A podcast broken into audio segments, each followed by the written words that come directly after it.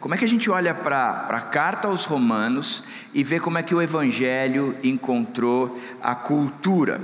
Logo no primeiro capítulo, no verso 7, aí Paulo, depois de ter se apresentado e apresentado o Evangelho, ele, ele faz a seguinte afirmação: para quem ele está é, enviando essa carta. Ele define que, qual é o grupo de pessoas. Ele diz: a todos os que estão em Roma são amados de Deus e chamados para serem santos. A vocês, graça e paz da parte de Deus, nosso Pai, e do Senhor Jesus Cristo. Ele diz a todos os que estão em Roma. Interessante como quando Paulo ele escreve uma das suas, as suas cartas, ele sempre define o seu destinatário. Ele diz a igreja de Deus que está em Corinto, às igrejas da Galácia, aos santos e fiéis em Cristo Jesus que estão em Éfeso, a todos os santos em Cristo Jesus que estão em Filipos, aos santos e fiéis irmãos em Cristo que estão em Colossos e a igreja dos Tessalonicenses. E aqui ele diz a todos os que em Roma são amados de Deus e chamados para serem santos. Interessante isso, porque a pergunta que eu faço é: por que que Paulo escreveu para tantas cartas, ou para tantos lugares, tantas igrejas, e ele não mandou uma carta só. Está dizendo, ó, essa carta aqui é uma que é padrão para vocês, é default, leiam essa carta aí, entendam o Evangelho e apliquem na vida de vocês. Por que, que ele não fez isso? Porque Paulo parte do princípio de que o Evangelho é algo absoluto. O Evangelho, e ele vive agora por causa do Evangelho, é algo que ele entendeu, que ele recebeu, que ele ouviu do próprio Jesus Cristo, e ele diz: Isso aqui é irretocável, é imutável, não há nada que seja alterado, ele é absoluto do absoluto do absoluto. Entretanto, quando Paulo escreve a uma das igrejas, ele está tratando este absoluto sendo aplicado a uma cultura.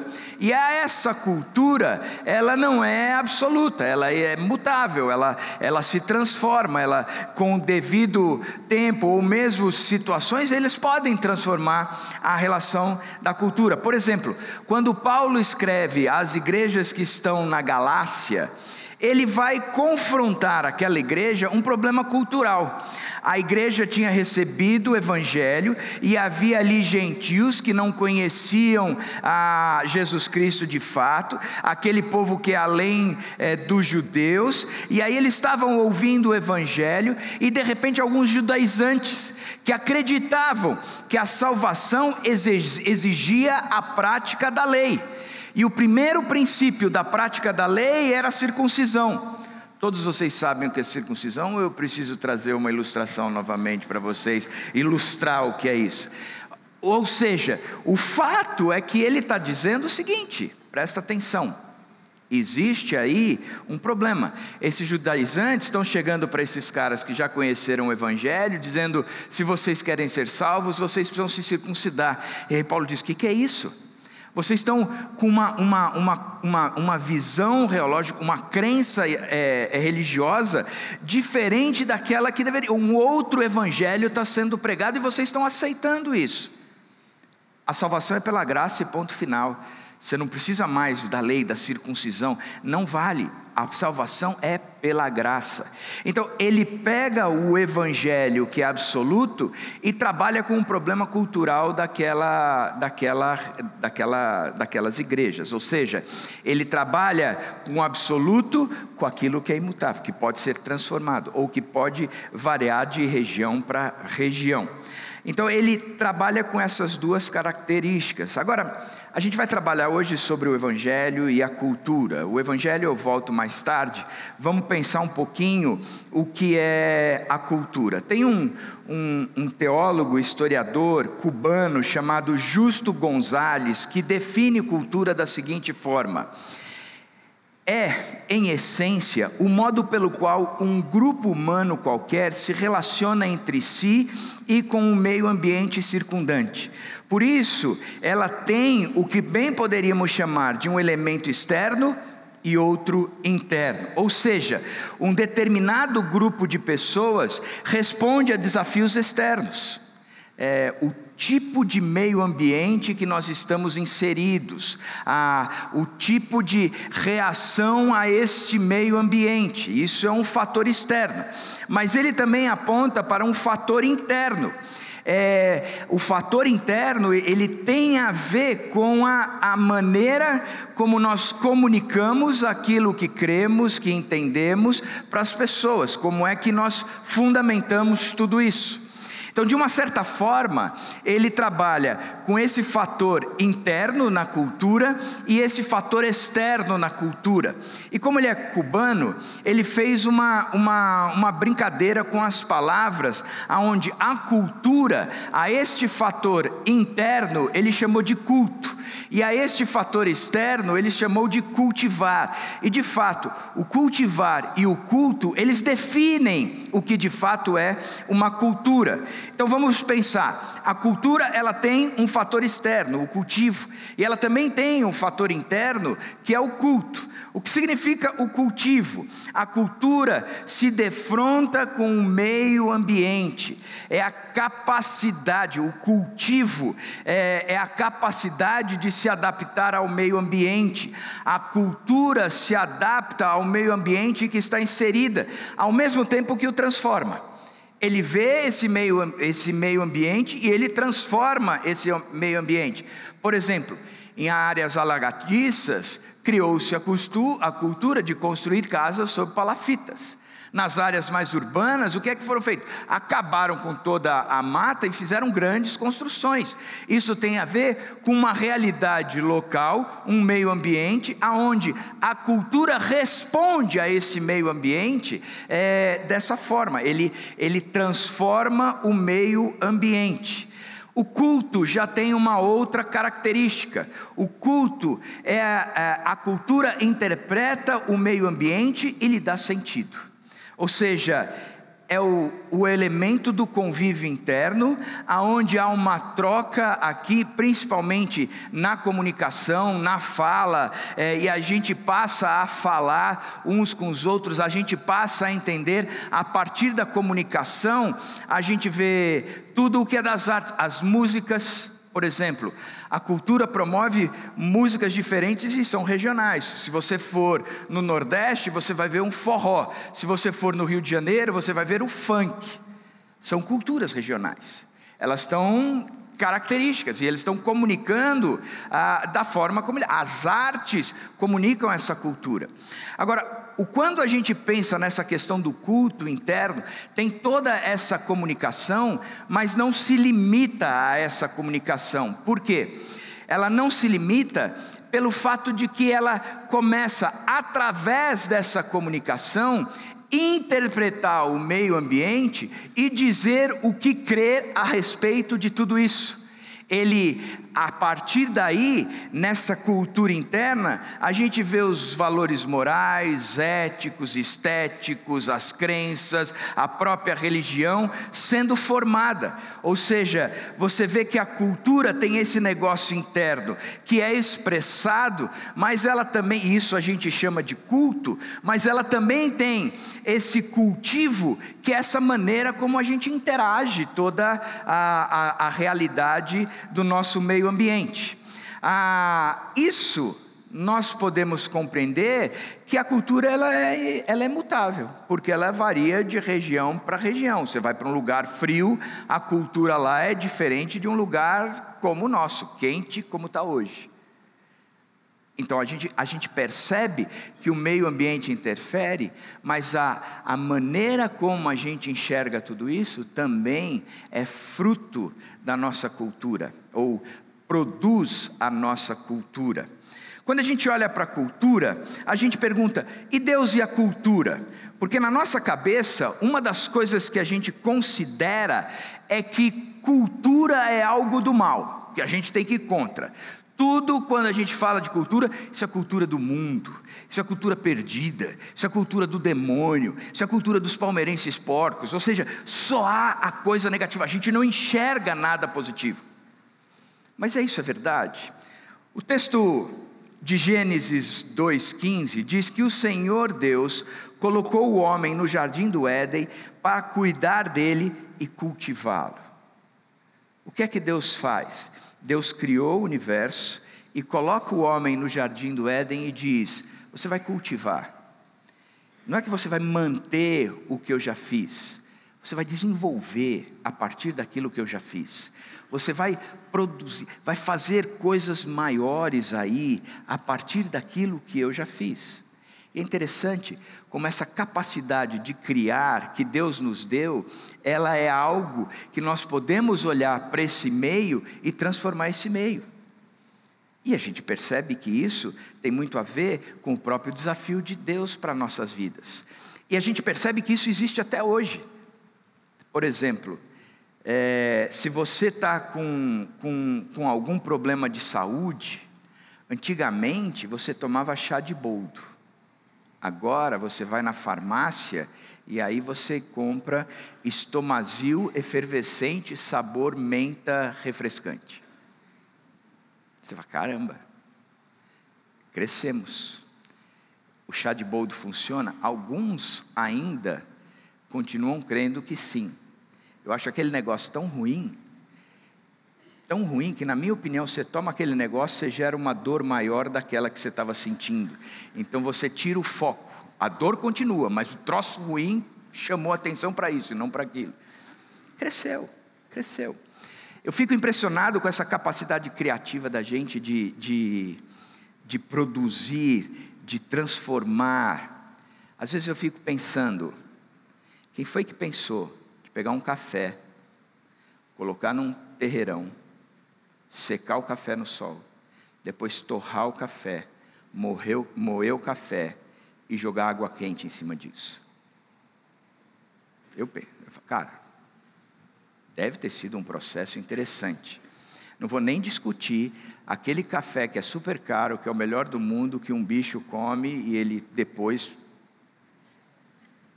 ele, ele libera para a gente fazer o processo de café. A pipoca, gente. Quem é que pensou na pipoca? Então, você percebe que essa, essa questão, essa questão ela, ela é bacana a, a, a gente percebe essa capacidade que nós temos de transformar o meio ambiente. Isso começa na própria criação, quando Deus diz: cultivem, comecem a promover cultura, transformem, transformem. E ele também acrescenta algo em Gênesis 1, 28, dizendo: Então disse Deus: façamos o homem à nossa imagem conforme a nossa semelhança e domine sobre ele. Ou seja, Deus nos cria para o cultivo, para desenvolvermos essa cultura. Ele promove isso, mas ele também promove para o culto. Ele diz o seguinte: é, o ponto inicial da criação sou eu, mas eu crio a partir de mim alguém que me representa nessa criação.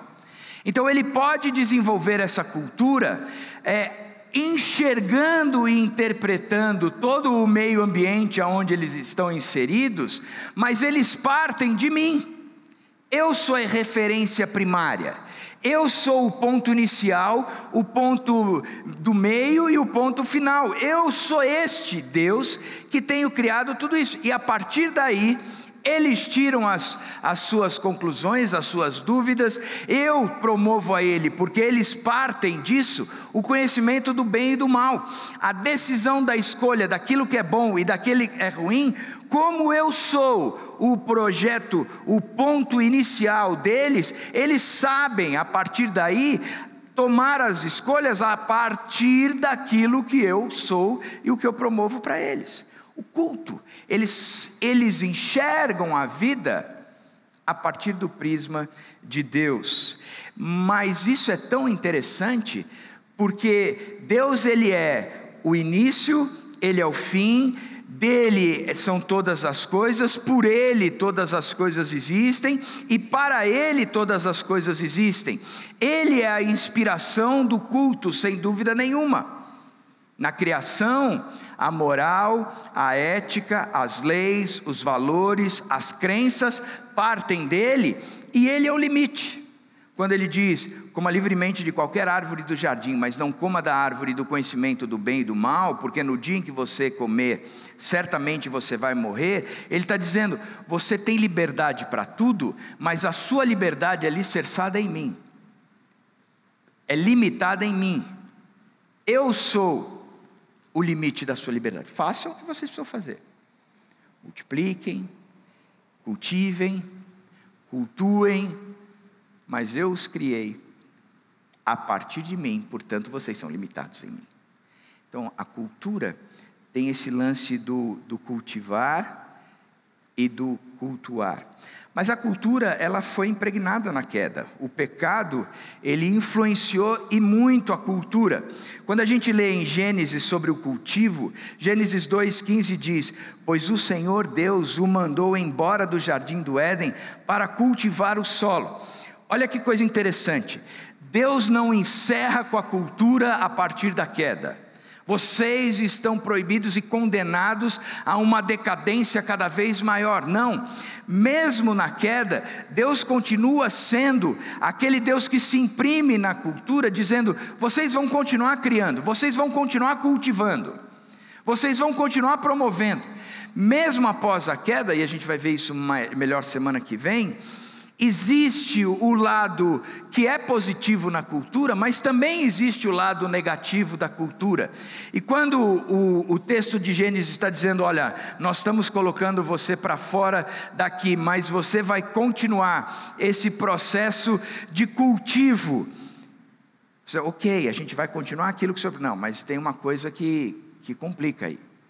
O cultivo está sendo afetado pelo pecado. Então você vai perceber no cultivo que vai ser mais difícil, é com o suor do rosto, a terra vai estar amaldiçoada, enfim, dentro da cultura, a gente percebe que o desenvolver esse projeto de Deus de cultivar, de criar, é afetado pelo pecado. A gente produz coisas boas, mas dentro da cultura também a gente produz muita coisa ruim. Por exemplo, o desmatamento, o aquecimento, a dobradinha, Deus. Quem criou a dobradinha? Quem criou? Isso não é de Deus. Isso é fruto de uma cultura caída. A feijoada, a pizza. Não, a pizza tem a ver com o movimento de Deus. Agora, a dobradinha não. Inclusive, eu tenho convicção absoluta que naquela bodas do cordeiro vai ter pizza de calabresa, de pepperoni, de, eu acho, porque cara, isso para mim só pode ser de Deus. Dobradinha não dá. Dobradinha eu já entendo que Então a gente percebe que essa capacidade de, de cultivar, ela foi afetada na queda, apesar da gente continuar a demanda que Deus nos participou. Mas a segunda coisa é que o culto, ele também foi afetado. Então disse o Senhor Deus: agora o homem, ele, ele se tornou como um de nós, conhecendo o bem e o mal. Agora o homem se tornou como nós. Ou seja, a verdade que Deus trabalha é que Deus não é mais a referência para o homem, para aquele como quem ou, o ponto que define o bem e o mal. Deus está fora e o homem se torna responsável por definir o que é certo e o que é errado. Então, no seu culto, quando ele percebe a, a, a, o meio ambiente, a criação toda, e ele tem que fazer as interpretações e as escolhas, a partir daí, a moral, a ética, a, a estética, e todas essas coisas, elas são frutos agora, não mais de uma referência que é Deus, mas de uma referência que é o próprio homem porque agora o homem é responsável por essas escolhas. Então, dentro da cultura, existe o cultivo e existe o, o, o culto. Ambos foram afetados pela, pela queda e perderam essa característica inicial da, da, da criação. Por isso, com essa ideia, e a gente vai desenvolver bastante essa ideia de culto e cultivo, é, para que a gente possa entender que, como cristãos, agora nós entramos na nossa comunidade responsáveis por não mais promover cultura a partir de nós mesmos, mas promover cultura aonde o ponto inicial é o próprio Deus. Então a gente resgatar essa visão do meio ambiente, aonde Deus faz parte de tudo, essa visão de onde nós estamos inseridos, o que é natural, o que é sobrenatural, inclusive, e desenvolver uma cultura segundo os propósitos de Deus lá da criação. Deus e a cultura pós-queda. Pensando nisso, vamos olhar para o livro de Romanos, quando o Evangelho encontra a cultura. E a gente vai passear um pouco no capítulo 1 é, do livro de Romanos. Eu convido você a abrir a sua Bíblia aí e checar tudo o que a gente está falando. Traga sempre a sua Bíblia de papel. Hoje de manhã deu um pau no multimídia. Quem não tinha Bíblia hum, ficou sem ler. Então traga sempre a sua Bíblia e tenha o costume de ler a sua própria Bíblia. Quando a gente, a gente olha aqui o texto de a história de Roma, ela traz para nós algumas considerações importantes. Roma era uma, era uma, uma cidade que fazia parte de um império romano, aonde estava se crescendo cada vez mais, e ela estava promovendo, por exemplo, uma distribuição de cidadania romana fácil, quem queria é, adquiria. Então, ela estava recebendo gente de todos os povos, ela trazia para ela e tornava uma, uma, uma cidade muito grande. Diz que naquela época Roma tinha em torno de um milhão, um milhão e meio de habitantes habitantes. É, no meio desses habitantes todos, vocês tinham os romanos, mas vocês tinham também, e era uma parte até expressiva, os gregos. E também existiam os judeus. Então, numa mega cidade, numa metrópole daquela época, aonde era a referência para todo a, a, aquela região, era quem dominava toda a região. Dentro dela você via gregos, romanos e, e, e, e judeus. Quando a gente olha para, para os gregos, os gregos tinham um posicionamento interessante.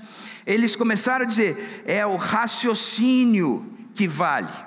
Quando a gente interpreta o meio ambiente, o sobrenatural, se não há uma explicação natural, então a gente não vai encarar tudo isso, a gente não vai entender isso como algo real.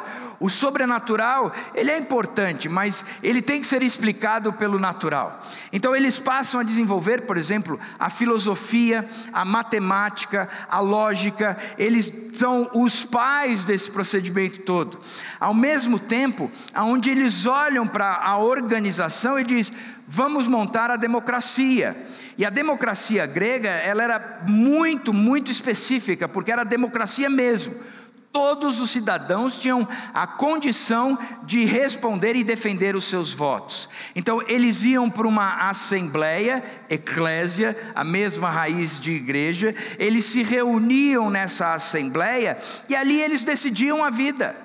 Então eles, eles eram extremamente liberais, extremamente liberais. Tinham festas onde eles bebiam, bebiam, bebiam, bebiam, ficavam bêbados, iam para o lugar, vomitavam para voltar a continuar bebendo extremamente liberais. Mas eles tinham judeus. Os judeus era outra ponta, era outra coisa. Os judeus viviam de acordo com a lei. A lei para eles era fundamental. A lei é que trazia salvação. O cumprimento dessa lei é que gerava para eles a salvação eterna da vida deles. Então, a partir da lei que eles receberam de um único Deus, eles definiam toda a cultura dele. A moral, a ética, as leis, a estética, tudo tinha a ver a partir disso. Então, dentro de Roma, você vê que haviam culturas totalmente diferentes. O próprio romano, ele dizia: se um acredita num Deus só e o outro acredita em vários deuses, eu acredito também num Deus, tem aqui alguns outros deuses, mas o Deus que manda mesmo é o imperador. Vocês vão cultuar a esse imperador, vocês vão adorar. Isso foi um problema tão sério que os judeus não se posicionaram adorando o imperador e eles foram tirados de Roma. expulsos de Roma. Por quê? Porque a maneira como eles enxergavam o meio ambiente, como eles interagiam e como eles definiam os seus valores internos eram diferentes, culturas diferentes, criaram culturas diferentes. Então, Paulo escreve para esse povo e diz: Deixa eu explicar agora para vocês esse fator do que é cultura e como é que a gente resolve esse problema da cultura? Ele chega no verso 1, no verso 18 do capítulo 1 dizendo: "Portanto, a ira de Deus é revelada dos céus contra toda impiedade e injustiça, pra, injustiça dos homens que suprimem a verdade pela justiça." A primeira coisa que ele diz é: existe um problema, não é problema, é problema. Eu só queria saber se vocês estavam prestando atenção. Só teve uma única pessoa de manhã que prestou atenção. Eu não mudei de propósito, não é porque eu esqueci. Eu não mudei de propósito. Problema. Existe um problema aqui. A ira é revelada. A ira é revelada. Isso é interessante. Porque o, livro de Romanos, nos primeiros versículos, ele fala muito de revelação ele fala que o Evangelho revela a justiça. Ele diz que a impiedade e injustiça revelam a ira de Deus. E ele depois fala que a criação revela a divindade de Deus, o seu eterno poder e seus atributos invisíveis. Ele fala muito de revelação. Em outras palavras, a Bíblia deixa claro em Romanos que se é responsabilidade de Deus se revelar, ele se revela. E ele apresenta, ele se apresenta. Portanto, ele diz: a ira de Deus, a ira de Deus. E é difícil a gente entender, cara, Deus se ira? Romanos diz que sim. E ele fala que a ira, porque a gente tem aquele conceito, né? a gente enxerga o mundo, cria a nossa cultura de que Deus é um ser bonzinho. Ele até não gosta do, do, do pecado, mas aonde abundou o pecado, superabundou a graça. Então a gente consegue fazer esse meio campo dessa vida é, totalmente errada, mas totalmente santa. E aí a gente vai empurrando com a barriga e, e resolvendo esse nosso problema com Deus. Deus diz não. Paulo diz não. Isso aí é visão da cultura de vocês. Porque o que Deus nos revela no Evangelho e na criação é que a ira de Deus ela é revelada contra toda impiedade e injustiça. E qual é o problema? A ira se revela contra impiedade e injustiça. O que é impiedade? Impiedade é tudo aquilo que a gente faz contra Deus é, é, o sinônimo de pecado. É quando a gente tira Deus da jogada e a gente parte para cima de nós mesmos. Ou seja, a, a impiedade ela revela o amor que nós temos por nós mesmos a tal ponto que a gente desconsidera Deus. E o que é injustiça? Injustiça é tudo aquilo que a gente faz para com o nosso próximo. Ou seja, a gente tem um amor por nós tão grande que a gente acaba não excluindo, não considerando, não amando o próximo. Então, a ira de Deus é revelada contra esse amor exacerbado que nós temos por nós mesmos.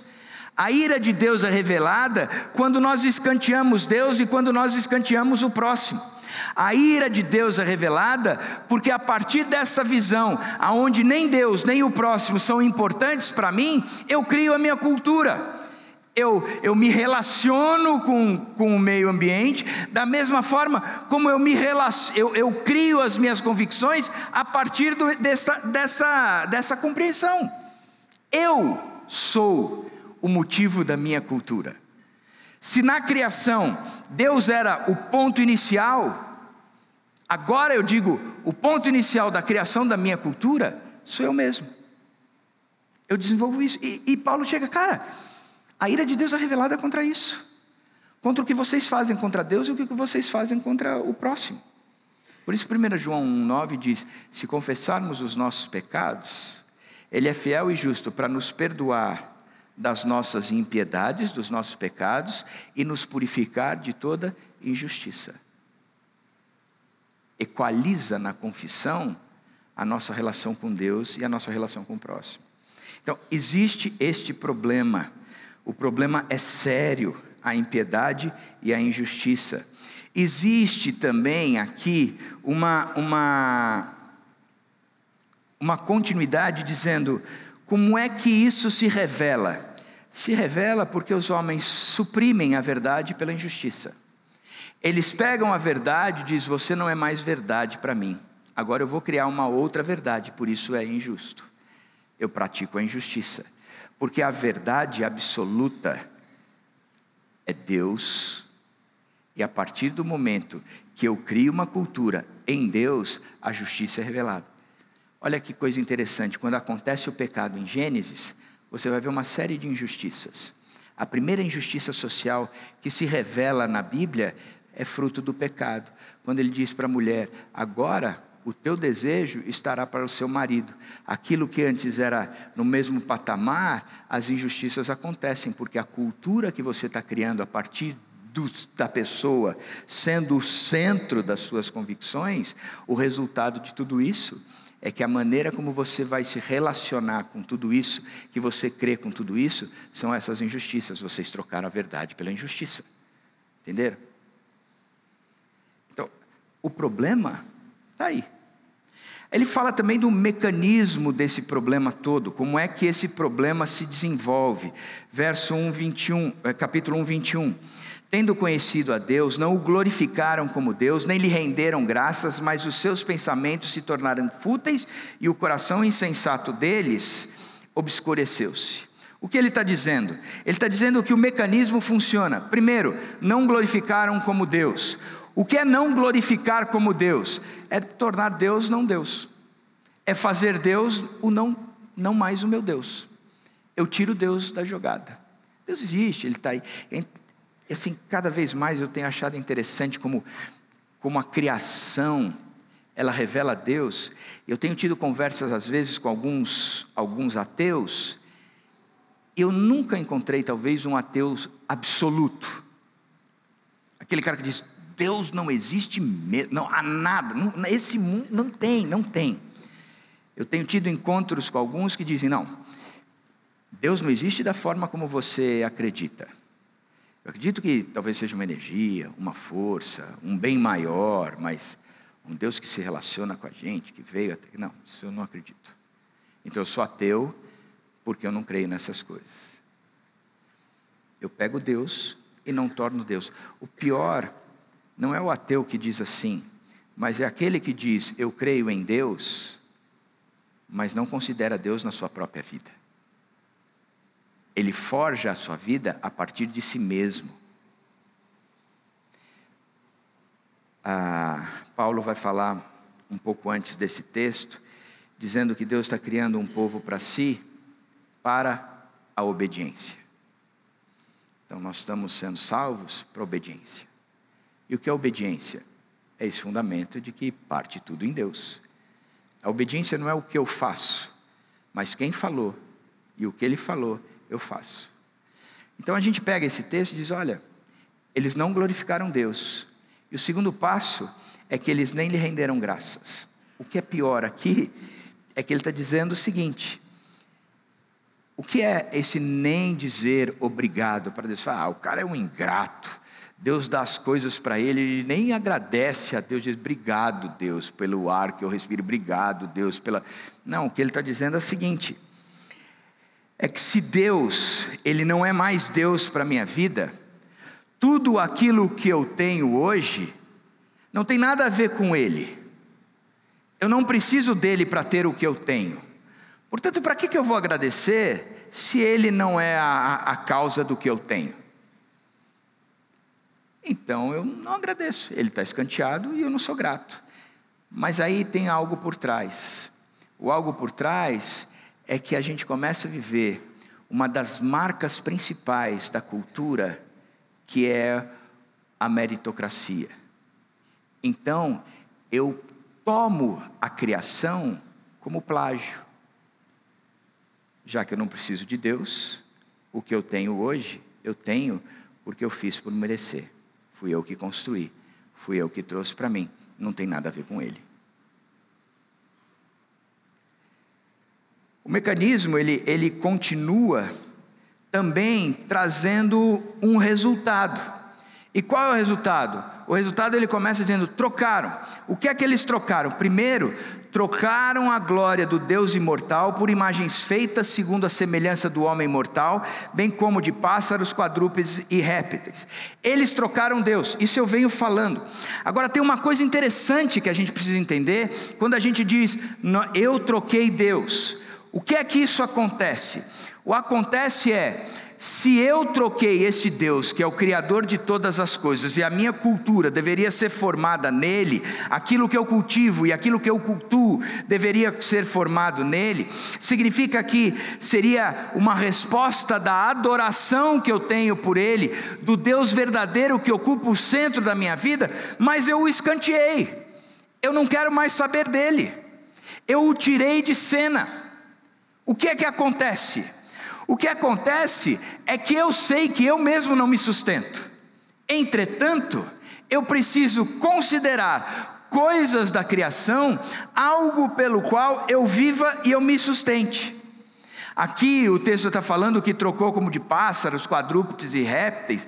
A gente fica pensando naquele conceito primário de que uma vaca é santa, se ela entrar na tua casa, você tem que deixar, você não pode tocar a vaca de dentro de casa, que um, um porco é santo, porque o porco é, é isso, porque o porco é aquilo, porque o porco não tem mundial. Ele, a gente trabalha nesses conceitos todos, de que a gente cria para nós uma imagem. Nós criamos. Aí vem o Marcelo dizendo: tem 51. Tem nada. Porco não tem. Não tem. Isso, é, isso, isso é idolatria. Que é criar da própria cabeça. Então, o que o texto diz? O texto diz que a gente troca. A gente troca. A gente troca por algo que sustente a nossa cultura. A gente troca por algo que, que faça sentido para mim, aonde a moral, a ética, as leis, os valores e as crenças se justificam. Então eu começo a olhar para a criação e eu tiro da criação coisas que sem elas eu não viveria. Porque se Deus é meu Deus, eu posso nem viver com essas coisas aqui, mas com tendo Deus eu tenho tudo. E quais são essas coisas? Por exemplo, uma sociedade como a nossa, aonde existe uma paixão que domina a mente e o nosso coração por conforto, por bem-estar, por recursos, por uma série de outras coisas, aonde essa essa coisa domina. E se eu não tenho isso, eu me frustro. É interessante a gente pensar como isso é muito da nossa cultura mas não quer dizer que é da cultura do Brasil, porque é muito da cultura da classe média para cima. Da cultura um pouco mais, mais baixa, eles não estão aí. Eles não precisam fazer viagem, eles não precisam comprar casas grandes, eles não precisam ter o carro, eles não estão. E aí você percebe uma cultura tão vendida a isso, que existe um número sem fim de gente endividada, presa acorrentada. Por quê? Porque isso que faz parte da criação se tornou um Deus. Ocupou o lugar de Deus. Eu troquei Deus. Eu troquei Deus. A, a troca de Deus leva a duas coisas. Versículo 25: trocar a verdade de Deus pela mentira, e adoraram e serviram coisas criadas. Presta atenção. Eles passaram a entender que o seu culto tem a ver significado com aquilo que é criado. Isso que é criado responde aos meus anseios. Da mesma forma, como depois no verso 26 diz: Até as suas mulheres trocaram suas relações sexuais naturais por outras contrárias à natureza. E o texto fala de que houve uma mudança de prática, de cultivo. A gente trocou aquilo que era natural por Deus e passamos a praticar o que não é natural. Então, a maneira como a gente se relaciona com o meio, com o cultivar, ela se torna diferente, fundamentada naquilo que eu creio. Deus não é mais necessário.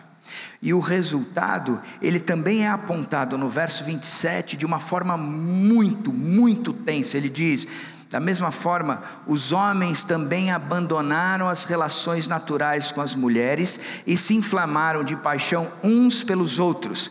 Começaram a cometer atos indecentes, homens com homens. O que o texto está falando aqui é homoafetividade? Sim, o texto está falando de homoafetividade.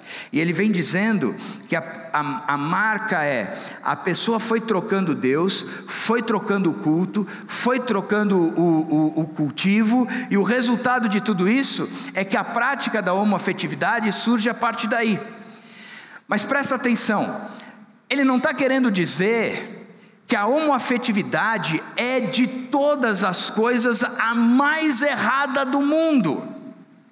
Mas o que ele está querendo dizer é que ele aponta o egoísmo de uma forma tremenda. O que ele diz é: Existiu uma troca por causa do próprio orgulho e do egoísmo, aonde eu não considero Deus mais Deus e eu crio a minha cultura a partir da minha visão de mundo, de meio ambiente, de como eu interajo com isso, como é que eu crio cultualmente as minhas crenças, os meus valores, mas tudo isso é a partir de mim mesmo. E eu chego num ponto aonde eu me torno tão centrado em mim mesmo que eu sou incapaz de amar uma outra pessoa que não seja o mais parecido comigo mesmo. Portanto, o texto de Romanos, ele conclui dizendo isso. Eu não consigo amar alguém que não seja o mais parecido comigo mesmo. Se a gente parar para pensar, a gente vai entender que isso reflete em toda a nossa cultura. A gente tem vivido tempos bacanas de política. Se você não pensa como eu penso, você não só é do diabo, você não é só um cara que já deixou o diabo tomar conta todo de você, mas eu não tenho nada a ver com você eu cancelo a nossa relação, porque eu sou incapaz, eu sou incapaz de conviver com alguém que não pense e que não seja e que não haja o mais parecido comigo mesmo. E a gente vive aí, e a gente vai formando a nossa cultura em cima dessas crenças. E o texto de, de Romanos, ele continua de uma forma tão, tão, tão é, intensa, tão é, travou aqui. Tão cheia de, de conteúdo que o texto do verso 29 a 31 diz que eles eram homens cheios de inveja, homicídio, rivalidade, engano, malícia, bisbilhoteiros, caluniadores, inimigos de Deus, insolentes, arrogantes, presunçosos, inventam maneiras de praticar o mal, desobedecem a seus pais, são insensatos, desleais, sem amor pela família, implacáveis. A característica daqui é de pessoa que é centrada na própria vida. E porque ele é centrado na própria vida, ele não consegue mais conviver com ninguém mais que seja o mais parecido com ele. Na verdade, ele não consegue conviver com outras pessoas que não sejam ele mesmo. Tem inveja.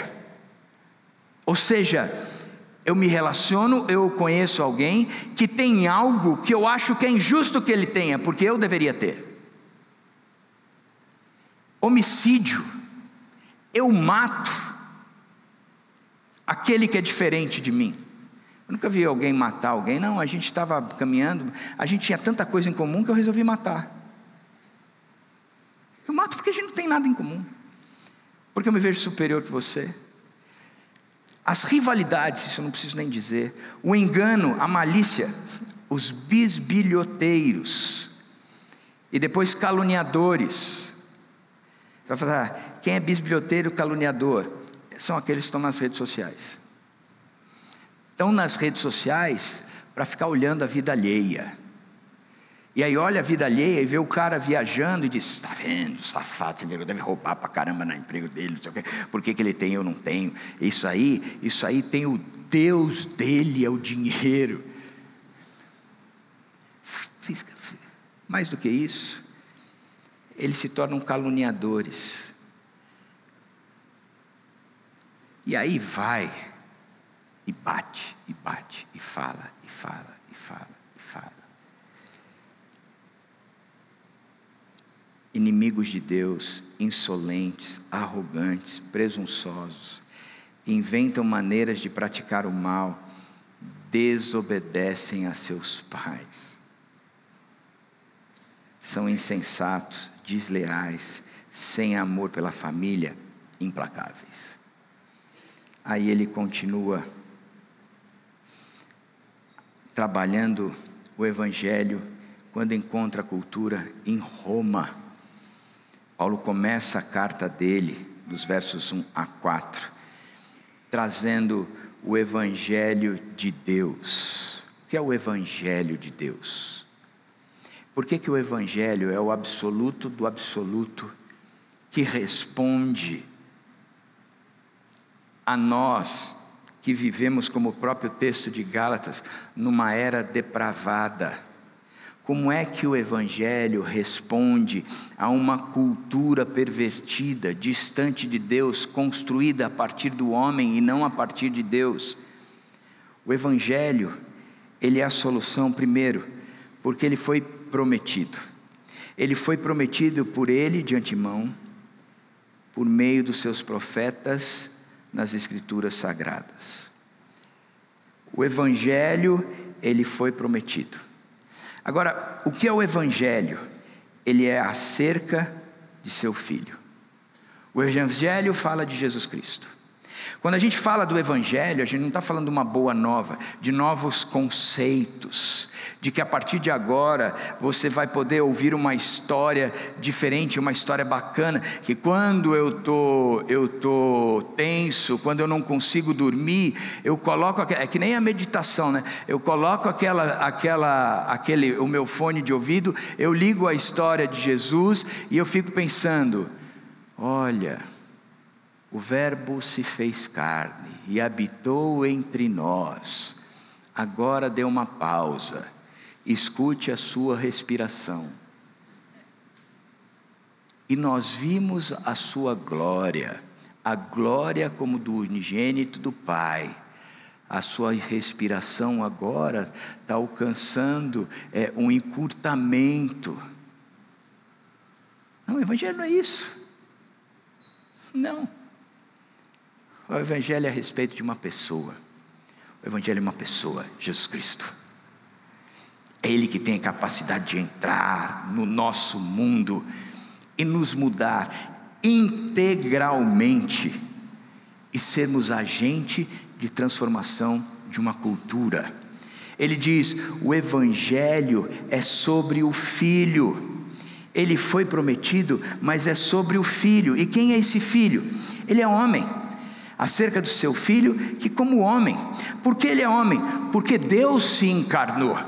Jesus Cristo não é um, um espírito de luz, um profeta, não, Jesus Cristo é o Deus encarnado é o Deus que veio até nós, é o Deus que desceu e ele habitou no nosso meio, para que nós pudéssemos ver a glória de Deus, glória espalhada e expressa entre nós, já que a gente não consegue enxergar na criação quem Deus é, o próprio Deus veio até nós. Ele era fundamental essa encarnação. Ele é como homem, mas ele era descendência de Davi não só tinha a ver com uma relação de, de propósito, ele saiu daqui e chegou aqui, e aqui havia uma promessa sobre isso, mas também e principalmente, Davi era de uma linhagem é, de reino, de reis, portanto, esse evangelho está falando a respeito do filho, que era homem, mas é o rei.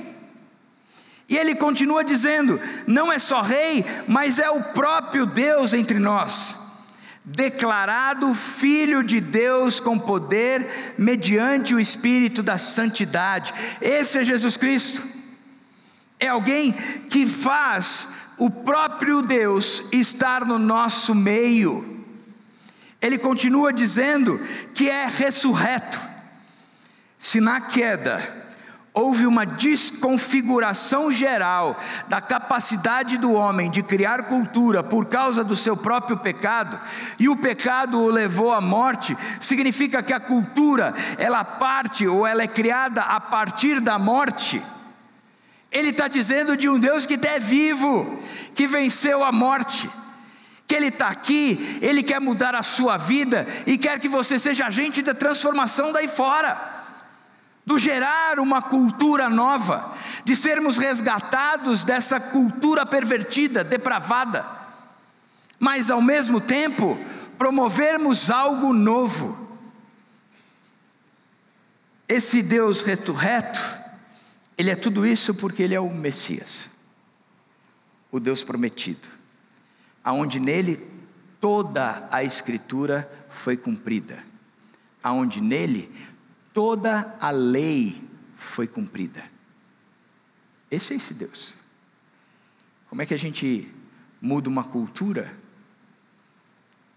Quando a cultura é, ela parte do homem, ela só pode ser modificada de fato quando ela partir de Deus. Quando é que o evangelho enfrenta a cultura? Quando a cultura é enfrentada com a história de Jesus Cristo. E o texto continua dizendo, versos 5 e 6: Por meio dele, Jesus, e por causa do seu nome, Paulo diz: recebemos graça e apostolado. Para quê? Para quê? Para chamar dentre todas as nações um povo para a obediência que vem pela fé. Para chamar dentre todas as nações, um povo que tem um rei diferente. Esse rei é quem forma este povo, um povo que tem identidade com esse rei, um povo que, que tenha a moral a partir desse rei, que tem as leis pelas quais ele vive a partir desse rei que consegue se relacionar com o próximo a partir desse rei, que tem a capacidade de se relacionar consigo mesmo a partir deste rei. Então, ele está chamando de todas as nações um povo para a obediência que vem pela fé. Eu gosto desse conceito da obediência e a fé. Ambos têm o mesmo princípio. Qual é o princípio? A fé não é naquilo que foi dito, mas a fé é naquele que falou. A obediência não é naquilo que se pede para obedecer, mas a obediência é naquele que pediu para ser assim. Ele está chamando um povo, que ele é o centro que as coisas existem por causa dele, que essas coisas existem a partir dele, e que as coisas existem para ele. Ele está chamando um povo, e está chamando um povo dentre as nações, e esse povo dentre as nações, eles não foram tirados do mundo, mas eles continuam no mundo. Para como Jesus brilhou, que esse povo brilhe entre as nações, como luzeiros, para que este povo seja o povo que é luz, que indica o caminho, que esses pensamentos e o coração obscurecidos agora podem ser iluminados, porque existe um povo que é luz e que reflete a luz do Rei, que existe um povo que é sal, que se o povo que, que promove a, a, a, o rompimento da, da deteriorização, porque o sal tinha essa função. Existe um povo, o povo de Deus, que é capaz de fazer tudo isso. E por que faz? Porque tem fé e obediência, mas não em leis, em moral. Tudo isso é fruto da fé e da obediência em Jesus Cristo. O Rei, o Messias, o homem, o Deus.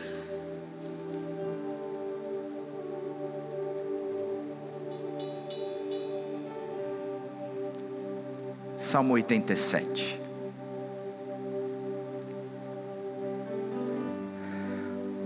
O Senhor edificou sua cidade sobre o Monte Santo. Ele ama as portas de Sião mais do que qualquer outro lugar de Jacó. Lembra quem foi Jacó? Isaú e Jacó. Jacó entendeu o privilégio de que a sua descendência fosse aquela aonde o rei surgiria. Por isso ele batalhou por isso. Esaú vendeu isso por um prato de lentilha. Que história! Jacó é aquele que lutou com Deus, que disse: Eu quero essa história. Abraão tem uma promessa, o meu pai tem uma promessa e eu quero fazer parte dessa promessa, porque meu filho, meu irmão mais velho tem o direito, mas ele não está nem aí para isso. Eu quero, eu quero, e eu vou batalhar por isso. Ele ama as portas de Sião mais do que qualquer outro lugar de Jericó. Coisas grandiosas são ditas de ti, ó cidade de Deus entre os que me reconhecem, entre aqueles que entendem quem Deus é, entre aqueles que reconheceram o poder de Deus de transformação, de que são pecadores, que estão mortos, mas entenderam que a vida, ela se origina nesse Deus que é o Messias, nesse Deus que é o homem, nesse Deus que é o Filho, nesse Deus que é o prometido. Ele diz: entre os que me reconhecem, diz Deus, incluirei Raabe, a Babilônia, a Filistia, de Tiro e também da Etiópia, como se tivessem nascido em Sião. Deus está fazendo um povo. Deus está fazendo um povo. De fato, acerca de Sião se dirá: todos esses, quando chegar lá na frente, o que será dito? Todos estes nasceram em Sião, e o próprio Altíssimo a estabelecerá. O Senhor escreveu no registro dos povos: Este nasceu ali, este nasceu ali, esta nasceu ali. Aquele ali nasceu ali, porque ele está construindo o seu povo. Com danças e cânticos. Um dia eu vou cantar, e vocês vão ter que chupar essa manga. Um dia eu vou cantar essas, e um dia eu vou dançar. Isso eu já posso fazer agora. Com danças e cânticos dirão: Em Sião estão as nossas origens.